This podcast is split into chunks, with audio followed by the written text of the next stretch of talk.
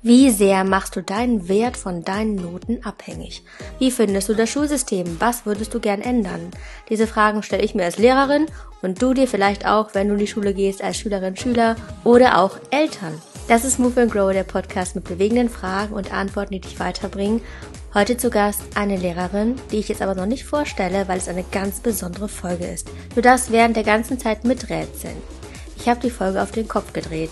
Ich habe also die allerletzte Frage nach vorne gezogen und das gesamte Interview umgedreht.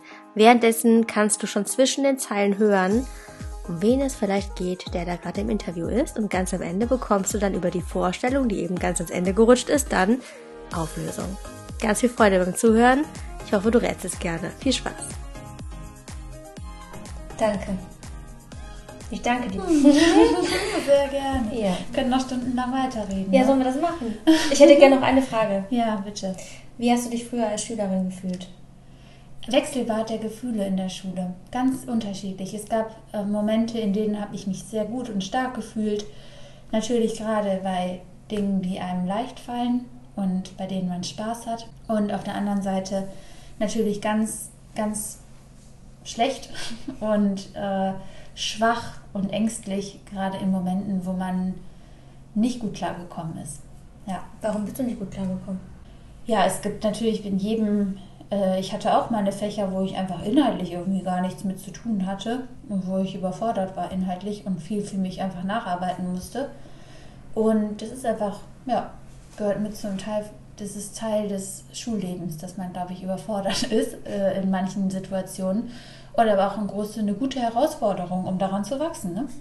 Es ist absolut wichtig, dieses Gefühl kennenzulernen, etwas vielleicht gerade nicht zu verstehen, Schwierigkeiten zu haben, aber danach, wenn dann die gewissen Schritte eingeleitet hat, nach Hilfe gefragt hat, Hilfe bekommen zu haben und diesen Lernzuwachs gemacht zu haben, dass man danach auch dieses Gefühl von Stolz und Zufriedenheit erleben darf. Welchen Lebensratschlag würdest du Schülern geben? Ich würde jedem Schüler auch raten, gelassen zu bleiben, gerade wenn man merkt, also es ist schwer, das umzusetzen, aber gerade wenn man merkt, äh, ich bin gerade gestresst, ich komme halt nicht klar. Und also bleib gelassen und frag nach. Rede. Weil damit ist allen geholfen. Wenn ein Kind etwas nicht versteht, dann friss es nicht in dich rein. Das ist ein Scheißgefühl. Ich, also ähm, es nicht verstanden zu haben und einfach da zu sitzen und nicht wissen, was ist jetzt zu tun, wie gehe ich jetzt vor, fragen. Den Lehrer fragen, die Sitznachbarn fragen, ähm, sich Hilfe holen. Sich Hilfe holen ist so ein wichtiger Skill, den wir verlernt haben, zum Teil. Weil alleine kannst du es nicht immer schaffen. Und das ist, glaube ich, das Allerwichtigste. Du kannst, wenn du um Hilfe bittest, zeigst du einen Teil deiner Stärke. Weil du damit dich selber, mh, du befreist dich davon selber, von Emotionen, nämlich häufig die Emotion Angst und Überforderung. Und du hilfst anderen auch damit, ähm, die Dinge anders nochmal zu sehen. Und wenn Menschen anderen Menschen helfen können, hinterlässt das auch ganz positive Spuren in uns. Und ich freue mich so sehr darüber, wenn Kinder sagen, ich habe das nicht verstanden, können Sie mir das nochmal erklären? Ähm, zu merken, aha, hier habe ich an der Stelle noch ein Lernpotenzial. Ich habe das hier gerade vielleicht nicht gut erklärt oder ich muss es vielleicht nochmal in anderen Worten erklären. Und das ist für uns Lehrer so wichtig, diese Rückmeldung auch zu bekommen.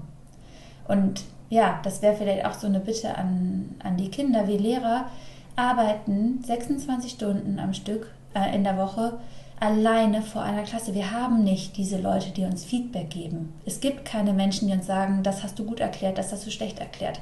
Ähm, das hat das Kind jetzt sofort verstanden, das hat es nicht verstanden. Du warst hier klar in deinen Worten. Es ist klar, was zu tun ist und hier nicht. Wir brauchen euer Feedback, liebe Schüler. Wir müssen einfach weiter wachsen als Lehrer und immer wieder auch unsere eigenen Schwächen und unsere Lernpotenziale neu entdecken. Und dafür brauchen wir euch. Und das können wir nur entdecken, wenn ihr uns das spiegelt und uns das sagt. Ja. Danke. Als du dein Abiturzeugnis bekommen hast, stand auf deinem T-Shirt Fuck it all. War das bezogen auf das Schulsystem, Nein. Nein. sondern Das ist ein Songtext von Tokotronic aus dem Album Kapitulation. Leute, hört euch an. Mhm. Äh, viele Grüße. Grüße gehen raus an Dirk von Lozo. Yes. Shoutouts an Dirk. Mhm. Und es geht eigentlich um ein ganzes Lebensgefühl. Äh, es geht überhaupt, es bezieht sich überhaupt nicht auf die Menschen außerhalb, sondern es bezieht sich vielmehr auf die eigene Kapitulation, die man immer wieder erleben darf. Ja, wir alle kapitulieren ab und zu, aber du hast nicht kapituliert und bist Lehrerin geworden, tatsächlich. Hast du das damals gedacht? In dem Moment nicht. Ich habe nach dem Abi erstmal ein Jahr in Frankreich gelebt und habe dann immer mehr diesen Wunsch gehabt, bestimmte Dinge weiterzugeben, gewisse auch Fragestellungen mit Schülern zu erarbeiten. Immer wenn ich erzähle, dass ich Rallye-Lehrerin bin, ähm, rümpfen die Leute die Nase. Und es ist aber so ein gewinnbringendes Fach. Es ist so ein tolles Fach, wo du wirklich dich mit Fragen beschäftigst, mit Leben und Tod, mit Sinnfragen, mit der Fragen der eigenen persönlichen Existenz. Das heißt, du würdest sagen, man muss nicht zwangsläufig an irgendwas glauben, um im Rallyeunterricht wirklich was mitzunehmen. Nee. Man muss also glauben, der Glaube an einen Gott ist keine Notwendigkeit um im Religionsunterricht äh, was Positives mitzunehmen und auch ja, Dinge für sich persönlich vor allem mitzunehmen. Und sagen wir mal ganz ehrlich, wenn man in den Unterricht geht, wie wichtig ist die Lehrperson, die da vorne steht? Also ich habe manchmal Fächer wirklich vom Fachinhalt her gehasst, mhm. aber die Person da vorne hat den großen Unterschied gemacht. Mhm. Und genauso umgekehrt, einige Fächer, für die ich voll gebrannt habe, wurden sowas von kaputt gemacht, von der Art und Weise, wie das da vorne irgendwie vermittelt wurde oder versucht wurde zu vermitteln. Mhm. Mit Angst tatsächlich auch. Wir haben ja gerade eben angefangen, darüber zu sprechen, über das System und über Noten. Und ja, es waren jetzt gerade Halbjahreszeugnisse. Ne? Ja, wunderbar. krasse Ereignisse, Erlebnisse mit Schülern gehabt. Mhm. Was war das krasseste Erlebnis? Was war ja. und präsent jetzt? Ich nenne ja keine Namen. Ne? Also es bleibt ja nicht aus, dass man Zwillinge unterrichtet. Und ich habe jetzt diesen Fall, dass ich Zwillingsgeschwister unterrichte. Und ja, häufig ist es ja so, dass Zwillinge sich sehr stark miteinander vergleichen. Oder nicht häufig, aber es kann passieren. Es gibt ja auch Eltern und Geschwister, die dann ganz klar sagen, wir möchten in unterschiedliche Klassen. Jetzt habe ich aber Zwillinge in meinem Unterricht, die sich sehr stark miteinander vergleichen, das sind eineiige Zwillinge die haben aber nicht die gleiche Leistung gebracht. Und ja, sind einfach nicht gleich gut, auch wenn sie sich sehr, sehr ähnlich sehen. ja, in Sachen Französisch unterscheiden sie sich halt einfach, ne? Ja, da kennt man sie, redet erstmal, dann weiß ich, wer du bist. Ja, die eine Schülerin hat eben eine 1 von mir bekommen, die andere eine 2, also 1 minus, 2 plus. Und das ist einfach ein riesiges Drama gewesen für die Schülerin mit der 2 plus weil sie sich besser gesehen hat und aber auch, also ich vermute jetzt mal ganz stark, weil sie sich auch einfach sehr viel vergleicht mit ihrer Schwester und gerne die Eins gehabt hätte. Noten sind die Antwort auf die falsche Frage. Mhm, ja. Die Fragen, die man stellt, ist, wie sehr hast du dich angestrengt? Wie sehr hast du dich selbst motiviert? Wie sehr hast du andere mit deiner Einstellung angesteckt? Ja, oder auch wie viel Lerngewinn habe ich persönlich für mich rausgezogen als Schüler, ne? Mhm. Mm, wie sehr bin ich an meiner Aufgabe gewachsen in diesem Schuljahr, in diesem Halbjahr. Und ich glaube auch, also das ist auch das Typische an Noten, ne? Das merke ich immer wieder bei der Notenbesprechung. Schüler möchten auf der einen Seite nicht, dass man das im ganzen Raum verkündet. Ist ja auch echt schlimme Situation. Und auf der anderen Seite kommt man immer wieder, man kommt, das Kind kommt aus der Notenbesprechung und alle rufen so, was hast du? So, boah, Alter, das nervt mich vielleicht, ne? Und dann gehe ich, habe ich neulich auch gehabt, und dann bin ich in die Klassenraum gegangen und habe gesagt, Leute, eure Note ist euer Bier. So. Wir machen hier eine Aber private, genau. Wir machen hier die Notenbesprechung individuell, weil es was ganz Individuelles ist, so eine Note. Und es hat einen Grund, warum wir das jetzt hier nicht gemeinsam besprechen, was jeder hat. Also bitte hört auf damit. Ich möchte das nicht nochmal hören. Wenn man das Schulsystem ändern könnte oder wenn du das ändern könntest, was würdest du ändern? Ich würde das, den äh, Fächerkanon ändern. Ich habe festgestellt, dass viele Fächer für viele Schüler nicht von Relevanz sind und sie müssen sich trotzdem, um in NRW ein Abitur zu bekommen, durch bestimmte festgelegte Fächer durchkämpfen, die nicht den eigenen Interessen entsprechen. Und ich habe den Eindruck, dass Dinge, die Kinder auf diese Welt vorbereiten, mm, in unserem Fächerkanon nicht abgedeckt werden. Mhm. Das ist so ein bisschen widersprüchlich zu dem, was im letzten Interview ähm, Caroline gesagt hat. Sie hat gesagt, du könntest den größten Quatsch lernen, auch was vollkommen ausgedacht ist. Was du dabei lernst, ist, dass du was richtig Komplexes geschafft hast. Mhm. Dass du gelernt hast, etwas zu lernen. Du lernst zu lernen. Mhm. Und es wird dir im Leben immer wieder passieren, dass du an Herausforderungen rangetragen wirst und drüber hüpfst. So, ne? Was ja Absolut. Ja. Absolut. Ja. Würde ich auch so unterstreichen, keine Frage. Ich denke, jeder von uns hat das schon mal erlebt, dass, also ich meine, jeder, der eine Schule besucht hat, dass es immer wieder Stunden gab, wo man wirklich wie der Ochs vorm Berg davor stand und gesagt, ich verstehe es nicht, ich habe keine Ahnung, wovon da gerade erzählt wird. Und man wirklich Häppchen für Häppchen sich abgearbeitet hat. Und das macht einen natürlich auch, ja, es macht was mit einem. Ne? Es kann ja auch die, die eigene Persönlichkeit total positiv ähm, entwickeln. Und dann steht man am Ende da mit einem Abi und sagt so, krass, das habe ich wirklich geschafft. Ne? Safe, bin ich voll dabei. Ich musste auch selber für mein Studium Altgriechisch lernen, weil das mit zum Studium der evangelischen Theologie gehört, wenn man in der Sekt 2 unterrichten möchte. Und da hatte ich auch diese Situation. Ne? Ich habe dieses griechische ja, minimal nutzen können. Ja, ich habe da vielleicht mal ein paar Bibeltexte übersetzt oder sowas. Das war auch cool. Es hat mir dann am Ende, am Ende, als ich es dann konnte, hat mir es richtig Spaß gemacht. Aber der Weg dahin, wirklich von null an anzufangen, in drei Monaten die Grundlagen der altgriechischen Sprache zu erwerben. Sinnfreier geht es ja gar nicht. Wozu brauchst du das noch? Ja, genau. Also, oh Gott. Ähm, das war wirklich der absolute Wahnsinn. Und dann am Ende aber dieses, dieses, ich kann Platon übersetzen und das macht mir Spaß, dieses äh, Rätsel dann zu lösen irgendwie. Das war schon, ist schon einfach, ist halt schon ein cooles Gefühl. Ja, und heutzutage kann ich immer noch ein bisschen davon profitieren. Ganz selten mal, aber ja. Am meisten hast du über dich selbst gelernt. Ja, und ich habe gelernt, mit Stress umzugehen. Also das ist, also Stresssituationen in Zusammenhang mit äh, schulischen Schwierigkeiten oder beim Lernen. Ja, da lernt man sehr viel über sich selbst und über seinen eigenen Umgang mit Stress. Wie gehst du mit Stress um, wenn du so viele Kinder vor dir sitzen hast?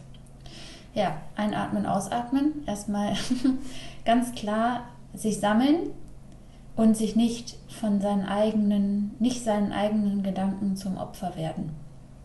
Das ist ganz wichtig. Man hat in der Schule jeden Tag 700 Möglichkeiten, sich stressen zu lassen. Wenn man aber ganz klar bei sich bleibt und wirklich die innere Ruhe bewahrt, indem man mh, hm, sich immer wieder klar macht, so, was ist der nächste Schritt? Mhm. Es kommt davon ganz alleine. Und was mir ganz wichtig ist, ist wirklich dieses so jede, es ist wichtig, jede, jeden Moment als was Positives zu sehen in der Schule. Mm. Und etwas Positives auszustrahlen. Das ist sehr, sehr schwer, gerade weil man immer wieder Begegnungen hat in der Schule, die einen aufregen oder einem ja, Ungerechtigkeiten auffallen oder Schüler Sachen von sich geben, die man erstmal schwierig abwägen kann. Aber das ist, glaube ich, der beste Umgang mit Stress im Alltag. Immer wieder sich sammeln, einen positiven Gedanken fassen und positiv weitermachen. Und die zweite Sache wäre, dass ich mehr hin zum Epochenunterricht gehen würde. Welches Kind ist um 7.55 Uhr bereit dazu, das Deutschbuch aufzuschlagen und Gedichte zu analysieren? Ich glaube, da sind vielleicht, es ist vielleicht ein, ein Prozent der kompletten Klasse ist vielleicht gerade voll motiviert und dabei und übrigens die Lehrer auch. Das sieht ja bei uns nicht anders aus. Und wenn man Schüler beobachtet, SchülerInnen beobachtet, fällt einem doch immer wieder auf, nach der Hälfte der Stunde wird schon gefragt, was haben wir eigentlich gleich nach der Pause? Das heißt, die Kinder sind eigentlich so getrimmt darauf, durch ihren Schulalltag zu hechten und zu hetzen, dass sie sich gar nicht innerlich darauf einstellen können, was eigentlich jetzt gerade hier in dem Moment passiert und sich auf die Gedankengänge wirklich einlassen können. Und mm, ich habe auch mal an einer Waldorfschule gearbeitet und ich hatte den Eindruck, dass da der Epochenunterricht genau diesen Stress und diese Hektik im Schulalltag, dass es dem entgegenwirken kann. Also das bedeutet, man hat vielleicht an einem Schultag vier Stunden lang ein Fach, sechs Wochen am Stück. Und die letzten beiden Stunden hat man möglicherweise zwei weitere Fächer oder ein weiteres Fach. So, das würde meines Erachtens viel Druck rausnehmen und ja auch die den Lernerfolg gar nicht mal schmälern. Wie motivierst du dich denn um 7.55 Uhr das Französischbuch aufzuschlagen? Mm, als Lehrer ist es, glaube ich, nochmal was anderes. Man hat vielleicht eine ganz andere Motivation, in die Schule zu fahren als ein Kind. Und gut, die, wenn ich vor einer Klasse stehe, habe ich einfach Energie, weil das einfach ein Job ist, den ich sehr, sehr gerne mache. Ne? Also mir macht es Spaß, auch um 7.55 Uhr mit meinen Schülern zu arbeiten. Das ist einfach so. An manchen Tagen vielleicht mehr als in anderen und mit manchen Lerngruppen mehr als mit anderen. Allerdings ist es immer, finde ich, eine Frage der inneren Haltung. Wenn ich selber mich im Kopf motivieren kann, so hey, ich mache den Job gerne, ich fahre gerne in die Schule, dann wird man ohne Probleme um 7.55 Uhr da stehen und was Positives mit in den Tag bringen können, als wenn man eh schon von Anfang an sagt, boah, wir haben jetzt dunkel, es ist, es ist Winter, es ist dunkel, es ist kalt draußen, wir haben Corona, ich muss jetzt erstmal alle testen, oh wie stressig, oh wie schlimm das alles ist. Ja, so kann es halt auch nichts werden. Ne? Sich selber jeden Tag zu sagen, hey, ich habe Bock, das ist der Job, den ich gerne mache. Und es ist einfach so schön, mit Kindern zu arbeiten. Und die bringen einfach so viel Leben in die Bude. Ja, das motiviert mich. Ich glaube, das ist genau das, was über allem schwebt. Also das System ist das eine und das andere ist, was wirklich dann im Klassenraum passiert, das Zwischenmenschliche. Absolut.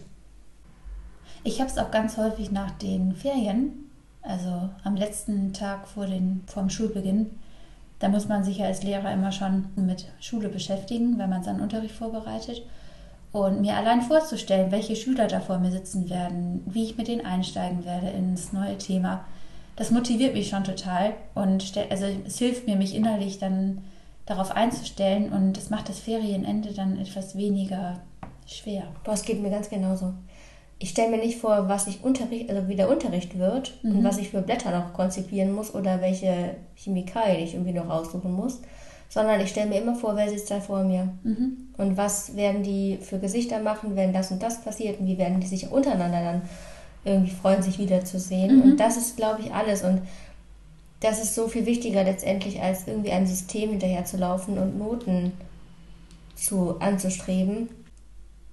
Und letztendlich sind aber die Noten so viele Jahre, wo wir jetzt stehen, im Nachhinein vollkommen egal. Mhm. Wir haben ja auch in der Pandemie einfach gesehen, wie wichtig es für Kinder ist, einen strukturierten Tagesablauf zu haben und an einen Ort gehen zu dürfen, an dem sie Menschen treffen, auf Gleichaltrige treffen und einfach ihre Dinge miteinander austragen und einfach, ja, in, in der Schule findet auch Leben statt und einfach soziale Prozesse, die total wichtig sind für die Entwicklung jedes Kindes und jedes Jugendlichen. Ne? Warum bist du Lehrerin geworden? Ja, wahrscheinlich aus einem ähnlichen Grund wie du. In meiner ganzen Kindheit und Jugend äh, war ich immer positiv von diesem Beruf beeinflusst. Also mein, unsere beiden Eltern waren begeisterte Pädagogen und glückliche Pädagogen und haben sehr von diesem Job und von, von den Vorteilen des Jobs geschwärmt.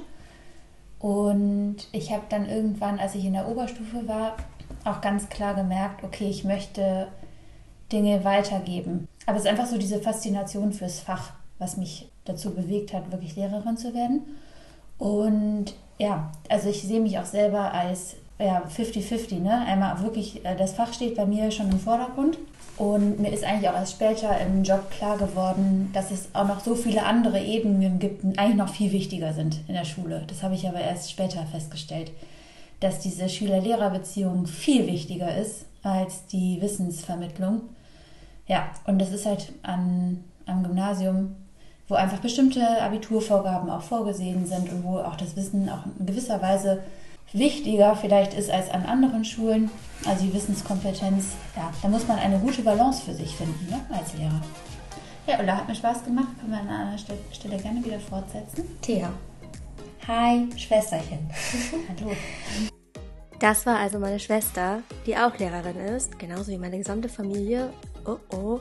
Ja, wir sind eine sehr bunt gemischte Lehrerfamilie. Alle sind irgendwie komplett anders, finde ich. Wir haben alle eine andere Art zu unterrichten wahrscheinlich und auch ja, über das Schulsystem zu denken. Und trotzdem gibt es auch viele Gemeinsamkeiten, wie das halt so ist. Wenn du selber auch noch Fragen hast rund um das Thema Schule, Unterricht und weitere Dinge, die in der Schule nicht im Fach unterrichtet werden, dann schreib sehr gerne einen Themenwunsch oder Fragen an moveandgrowpodcast.googlemail.com und folge gerne dem Podcast auf Instagram über ulla-riemer. Ich freue mich sehr von dir zu lesen, wünsche dir alles Gute und bis zur nächsten Woche. Da geht es um das Thema Selbstvertrauen.